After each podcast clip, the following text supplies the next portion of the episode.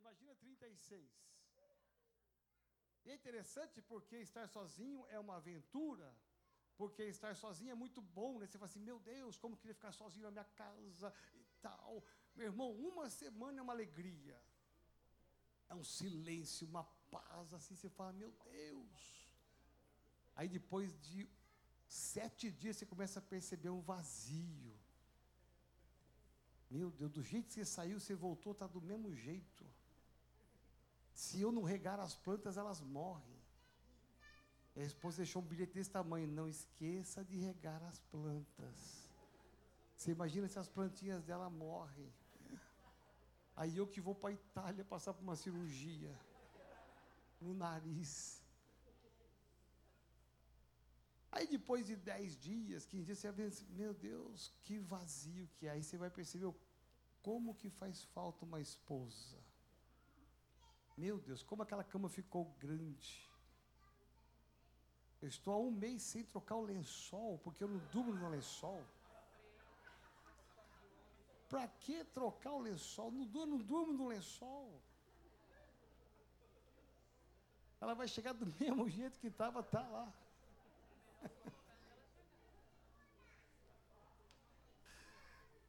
Porque você dorme no sofá, dorme aqui, dorme lá, e você fala, meu Deus. Você fica meio perdido na casa.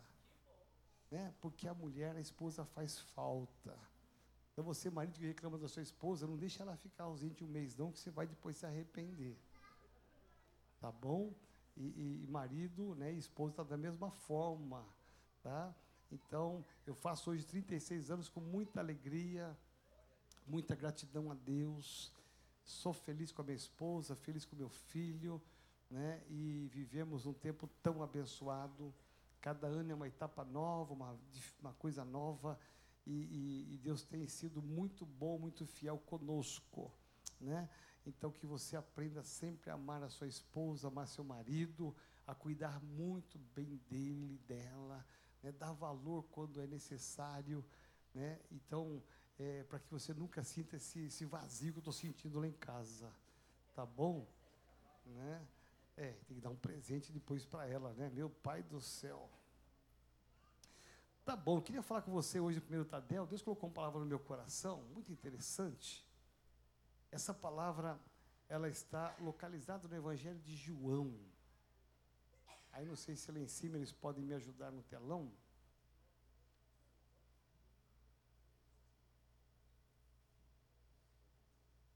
Evangelho de João. O ministério de Jesus é interessante. Ele se manifestou com muitas coisas. O referencial nosso como igreja sempre tem que ser Jesus. Paulo fundou muitas igrejas, mas a, o referencial dele sempre aponta para Jesus. Nasceu a igreja primitiva, a igreja primitiva aponta para Jesus. O nosso foco, o nosso olhar sempre deve ser Jesus. O que Jesus foi, nós devemos ser. Amém? Então, o que Jesus representou para nós e que ele significa para nós tem que ser a nossa essência. Por isso que nós somos novas criaturas, ou seja, o novo de Deus, Jesus, ele tem que ser presente na minha vida através das minhas atitudes, dos meus gestos, e nós, como liderança, muito mais ainda. Então, o Evangelho de João, capítulo 21, a partir do versículo 1, fala do ministério de Jesus pós a sua morte na sua ressurreição, porque Jesus ele ele tem o ministério antes de curas, milagres, ensinos, salvação. A cruz do Calvário, a sua morte tem um ensinamento tremendo, ele fala, nos ensina, mas mesmo depois da morte, na ressurreição, período pós-vida, ele vai nos ensinar ainda. Então, capítulo 21, a partir do versículo 1, diz assim: você vai conhecer esse texto com certeza, porque você é um bom leitor da palavra. Diz assim: depois disto, Jesus se manifestou, diga bem forte, manifestou. Veja, manifestou outra vez aos discípulos junto ao mar de Tiberíades Foi assim que ele se manifestou. Novamente, essa palavra aparece duas vezes. Foi assim, ou seja, como é que ele se manifesta? Então, vai ter uma evidência da forma pela qual ele se manifesta. Então, olha só, então ele vai, vai acontecer uma história aqui para mostrar como é que ele se manifesta. Estavam juntos Simão Pedro, Tomé, chamado Dídimo, Natanael, que era de Caná de Galileia, da Galileia, os filhos de Zebedeu e mais dois discípulos de Jesus, Simão Pedro, mais dois discípulos de Jesus. Ponto. Simão Pedro disse aos outros: Vou pescar. Os outros responderam: Nós também vamos com você. Então eles vão pescar. Foram e ao entrar no barco, mas naquela noite nada não pegaram nada. Ao romper do dia, Jesus estava na praia, mas parece que era janeiro, sabe? Janeiro, assim, vai todo para a praia. Jesus está na praia, né? E, e, todo mundo tomando sol. Então, estava lá Jesus na praia, mas os discípulos não reconheceram que era ele. Presta atenção. Jesus está se manifestando, mas eles não conseguem olhar e enxergar que é Jesus. Jesus lhe perguntou: Filhos, Será que vocês têm aí alguma coisa para comer? Eles responderam: Não. Então Jesus disse: Joguem a rede à direita do barco e vocês acharão. Assim fizeram e já não podiam puxar a rede, tão grande era a quantidade de peixes. E o discípulo a quem Jesus amava disse a Pedro: É o Senhor. Simão Pedro, ouvindo que era o Senhor, cingiu-se com a sua túnica, porque tinha tirado a roupa, e lançou-se ao mar. Os outros discípulos vieram no barquinho, puxando a rede com os peixes, porque estavam somente a uns 90 metros da margem. Ao saltarem em terra, viram ali algumas brasas com peixe por cima e também havia pão. Jesus lhes disse: Tragam alguns dos peixes que vocês acabaram de pegar. Simão Pedro entrou no barco e arrastou a rede para a terra. A rede estava cheia com 153 grandes peixes. Amém? Diga assim: esse é o ano de pegarmos grandes peixes, de pegarmos grandes quantidades de peixes. Esse texto aqui, ele é interessante, porque esse texto, ele, ele reporta uma experiência que Jesus viveu pós a sua morte. Pouco se fala sobre o que Jesus fez pós a morte. Nós focalizamos muito sobre o ministério de Jesus, a sua morte, a sua ressurreição após três dias e ponto. E já partimos para a igreja primitiva. Mas muitas coisas aconteceram no período que Jesus ficou ainda aqui ressurreto. Há umas, existem lições fantásticas, maravilhosas, e uma delas é esta. Jesus inicia o texto aqui, o autor bíblico, dizendo: E Jesus se manifestou. Como é que ele se manifesta? Então, o produto final, vamos pensar assim, o produto final dessa história é o milagre que acontece lá no final da história, sim ou não? Sim. Por quê? Porque eles passaram a noite toda tentando pegar alguma coisa, e eram pescadores profissionais, porque eles voltaram, após a morte de Jesus, eles voltaram para suas atividades, voltaram para suas profissões, eles deixaram por três anos e meio a pesca, e agora eles retornam, porque eles ainda não tinham visto Jesus manifesto. O ministério para eles tinha acabado ali na morte, na cruz, eles não entenderam a ressurreição. Então, eles voltaram a pescar, eles eram profissionais. Então, Jesus olha, Jesus tem fome, porque no período pós-morte, na ressurreição, Jesus ele trabalha ainda na sua humanidade, ele tem fome e ele pergunta se tem peixe, uma coisa muito simples, corriqueira, tem alguma coisa que eu possa comer aí? Tem alguma coisa com vocês? Responderam simplesmente, objetivamente, não. Ou seja, por que, que não temos nada? Porque nós não pegamos nada, trabalhamos a noite inteira e não pegamos nada. Mas Jesus então olhou e disse: Eu continuo com fome. Então vocês voltem e joguem a rede do outro lado. E é interessante que eles voltam, e diz a Bíblia que eles pegam tantos peixes. Quantos peixes? 153 grandes peixes. Veja, presta atenção que aqui é uma expressão bíblica mostrando o volume, a quantidade e aquilo que o Senhor pôde multiplicar é, é uma coisa fantástica. Então, a manifestação de Jesus ela está associada basicamente algumas mensagens eles apontam exatamente só para este final, o grande milagre e eu vou dizer para você aqui com toda sorte de bênção e com muita paz no meu coração. 2020 vai ser a nossa igreja sede, vai ser como, conhecida como a igreja em que nós vamos alcançar grandes peixes para Jesus. Não é um, nem dois, nem três. 153 grandes peixes, gente, é uma coisa fantástica. Por isso que é uma expressão mostrando a, a quantidade e o tamanho, a dimensão do peixe. Ou seja, é, eu penso e creio que isso para mim é um sinal profético, Deus dizendo para mim, para você e para a nossa igreja o seguinte: este será o ano em que a manifestação de Cristo em nós, nós faremos milagres, maravilhas, mas o maior milagre vai ser a quantidade de almas que nós vamos ganhar para Jesus. Agora eu quero pensar com você sobre por que é que aconteceu aquele milagre. É esse o tema dessa mensagem.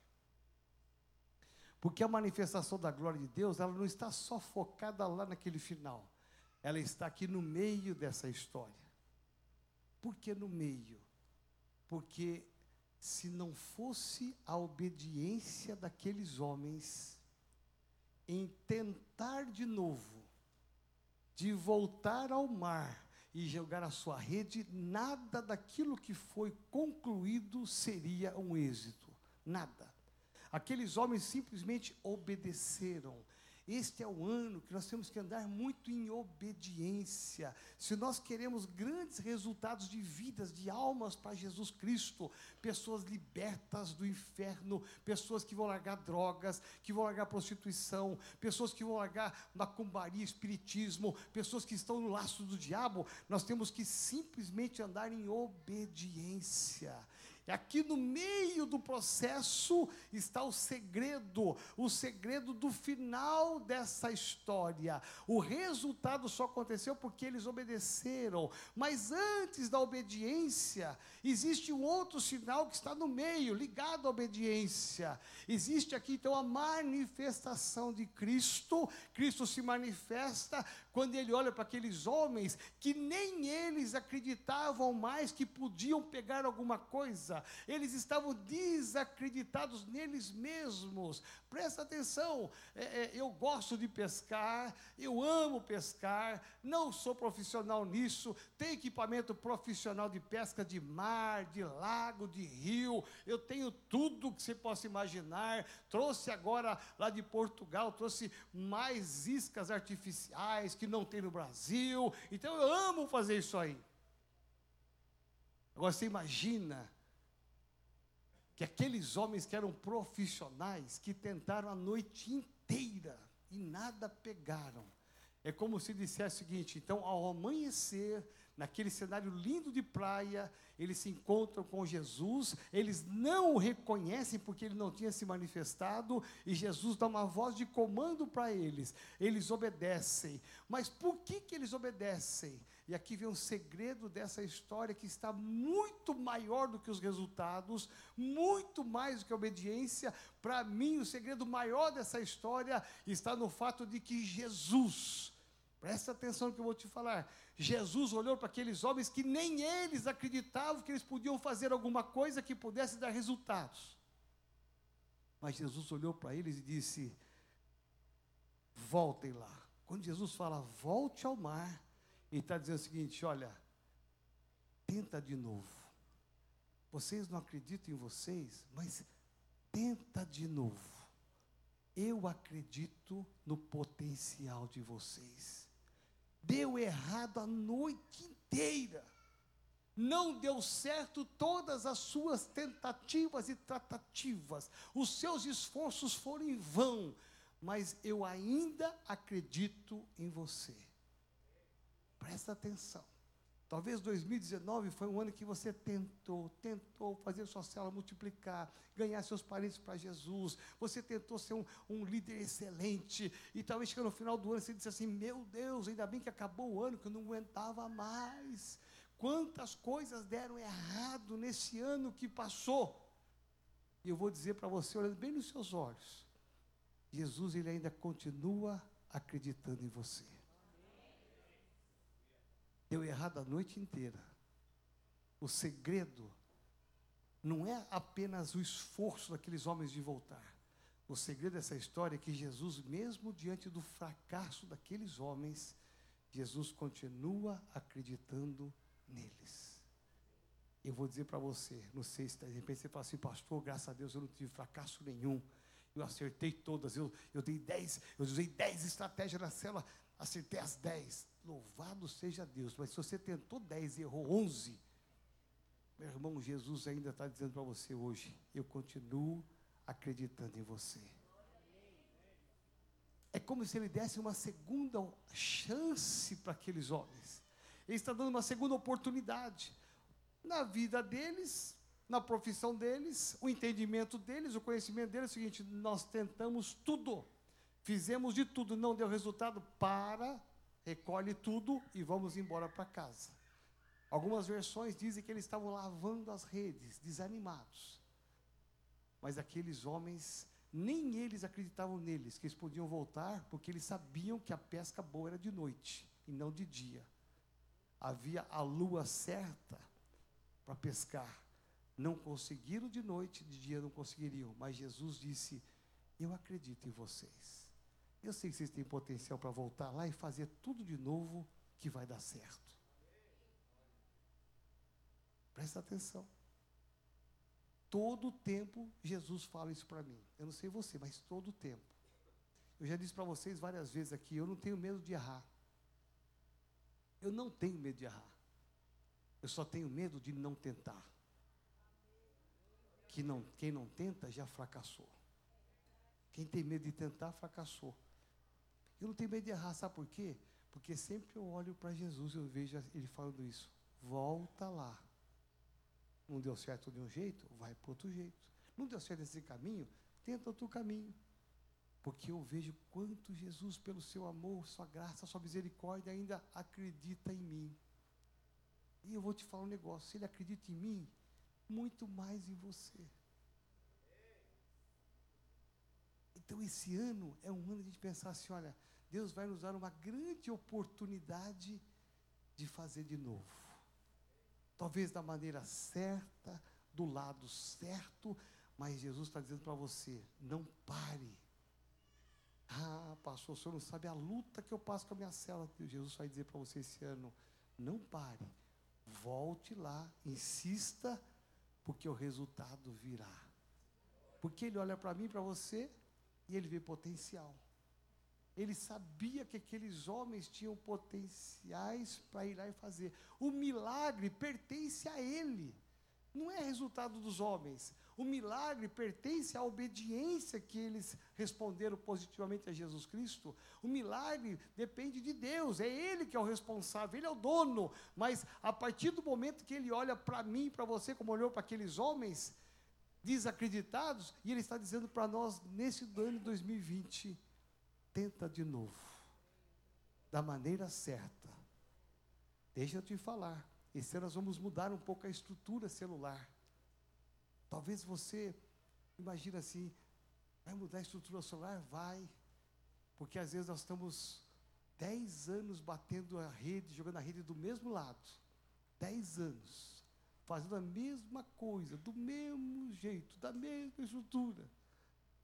E Jesus está dizendo para nós assim: Eu acredito tanto nessa liderança da Metodista Renovada Sede, que vocês vão agora bater de um outro lado, jogar a rede do outro lado, e os peixes e as vidas virão. Vamos pensar aqui, rapidamente, num único homem que eu gosto de usar como exemplo, Moisés. Aonde Deus achou Moisés para levantá-lo para enfrentar um faraó? Com tanta gente habilitada lá dentro do Egito. Deus foi buscar uma pessoa fora, que era Moisés. Quem era Moisés quando Deus chamou? Um homem que tinha um, complexo, um sentimento terrível, porque ele tinha o sentimento de ser um assassino. Ele levava o sangue de um soldado egípcio. Ele estava foragido. Ou seja, sentindo-se desqualificado, sem nenhuma moral para enfrentar qualquer coisa, sem levantar nada, porque eu tenho que ficar no anonimato, porque eu cometi um erro gravíssimo. Ele sabia do pecado dele. E Deus foi buscar esse homem lá onde ele estava escondido, camuflado, foragido, com sentimento de pecado, de culpa, se sentindo nada. Deus foi lá e disse para ele assim: Olha, eu quero que você vá até Faraó.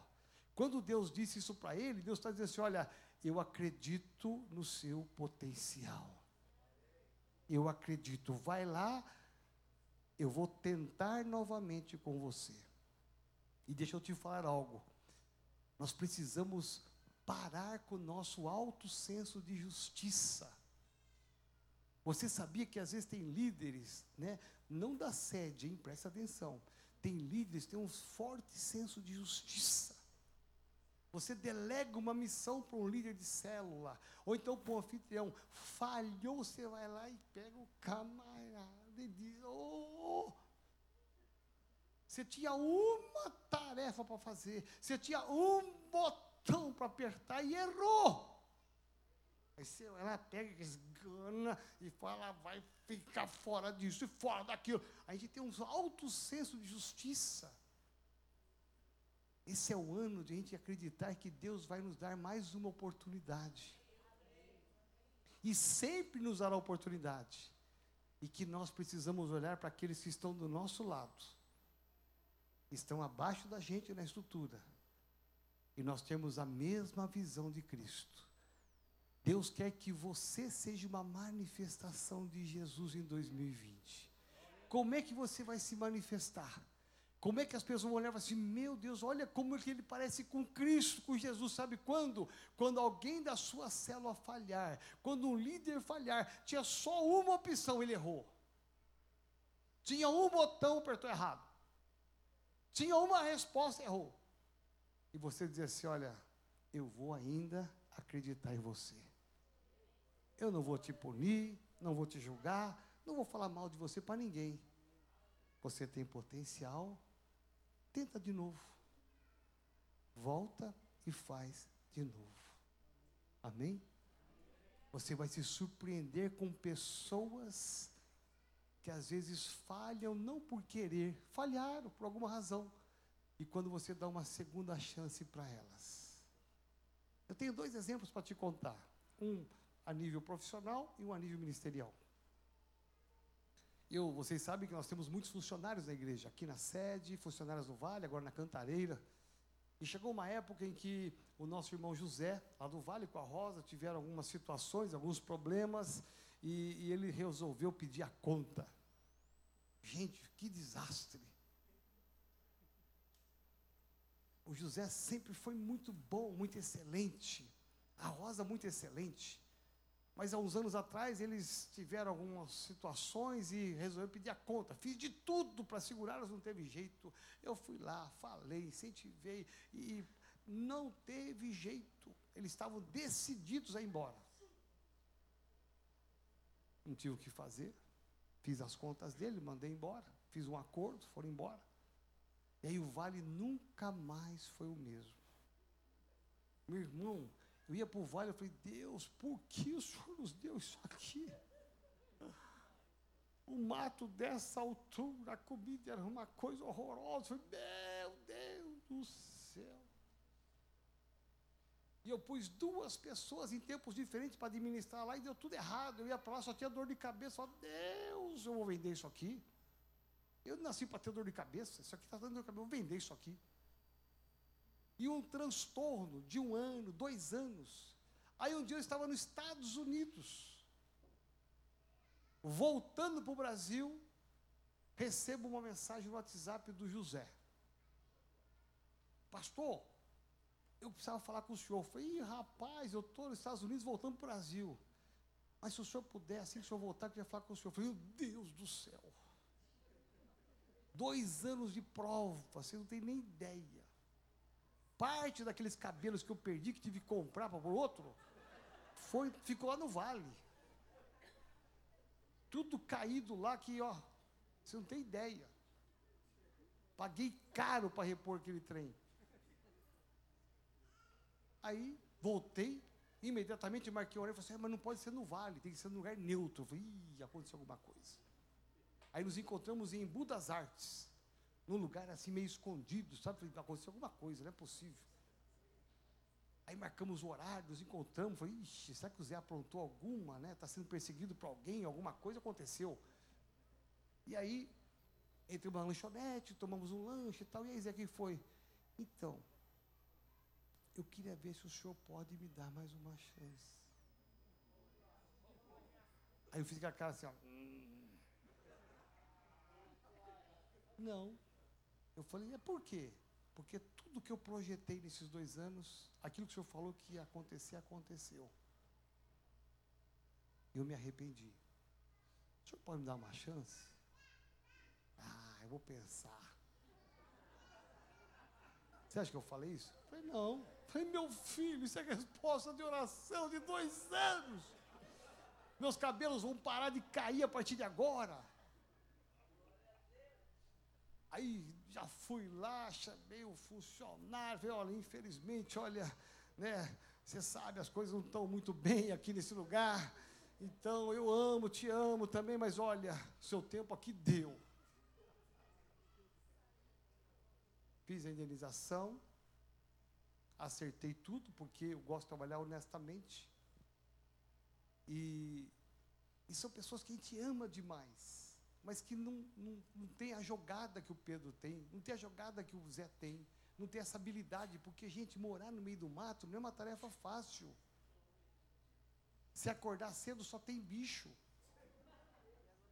Você que vai de vez em quando lá, é maravilha, passarinho.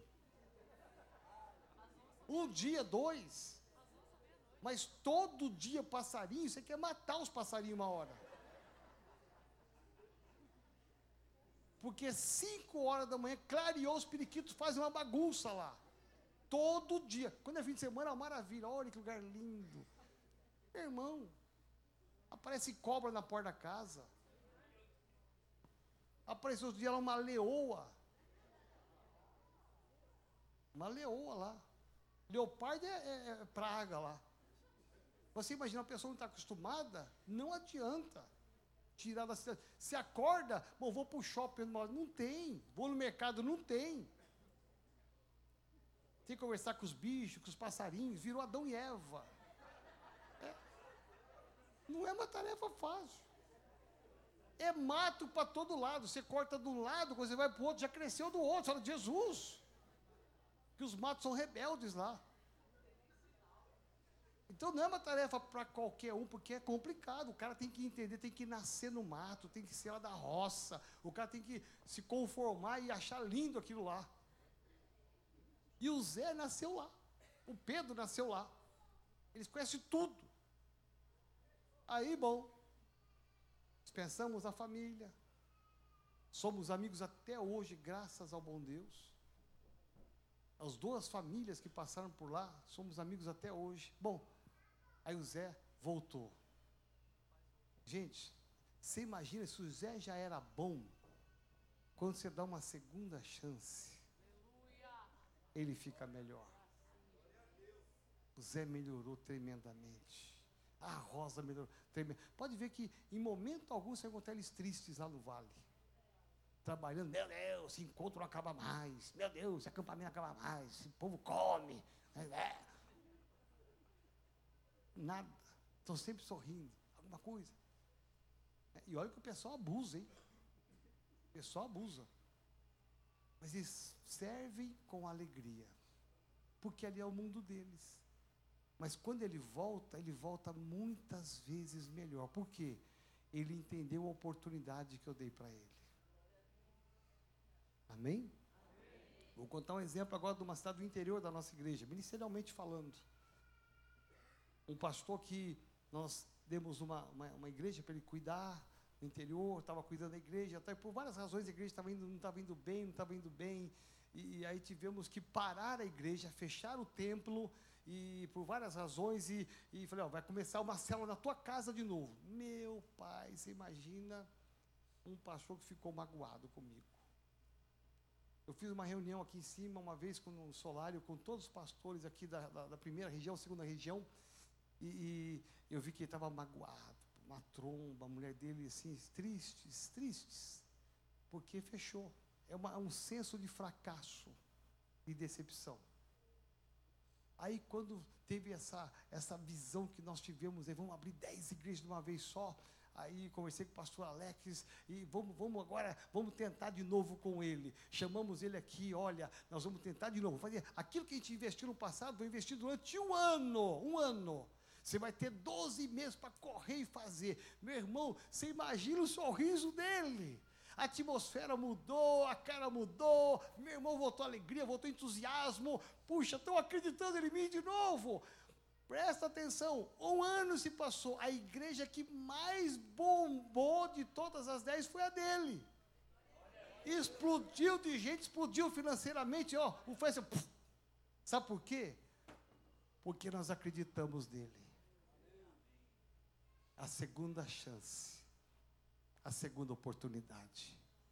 Por isso, nunca menospreze ninguém e nem se sinta menosprezado por ninguém. Jesus se manifestou, olha, a manifestação de Cristo é olhando para aqueles homens e dizendo assim: olha, nem eles acreditavam neles, nem eles sabiam que eles eram potenciais. Jesus disse: volta lá, porque eu acredito em vocês. Jesus vai se manifestar em mim e você quando nós entendemos que nós temos uma missão, que é lançar a rede ao mar e pegar 153 grandes peixes, vidas para Jesus, milhares. Mas a partir do momento que Ele está olhando para mim, para você, apesar das nossas limitações, nossas imperfeições, está dizendo: volta lá, porque eu acredito em você. Esse é o ano que Jesus vai estar dizendo para mim e você. É o ano que eu estou dando a oportunidade de nós voltarmos e lançar de novo a rede. Talvez de maneira diferente, de jeito diferente, mas volta. Eu acredito em vocês e eu tenho certeza que no final deste ano nós vamos voltar para o Senhor nesse altar com gratidão, com uma multidão apresentando a Jesus Cristo. Olha as vidas que nós alcançamos, os 153 grandes peixes, porque o Senhor acreditou em nós. Amém? Fica de pé no seu lugar. Não desista jamais. Aqueles homens tinham desistido. Não desista jamais. O Senhor sempre vai te dar uma nova oportunidade. E este é o ano dessa nova oportunidade. Agarre. Faça melhor do que você fez no ano passado. Se esforce mais. Tente mais. Mas não desista jamais e que você seja, e esse é o desafio que eu vou dar para você, não apenas receba esse, esta ótica, essa palavra de Deus para você, mas que você seja uma manifestação de Jesus. Quando alguém falhar, quando alguém não der o resultado que você espera, seja você alguém que vai dizer para ele: volta e faz de novo. Eu acredito em você.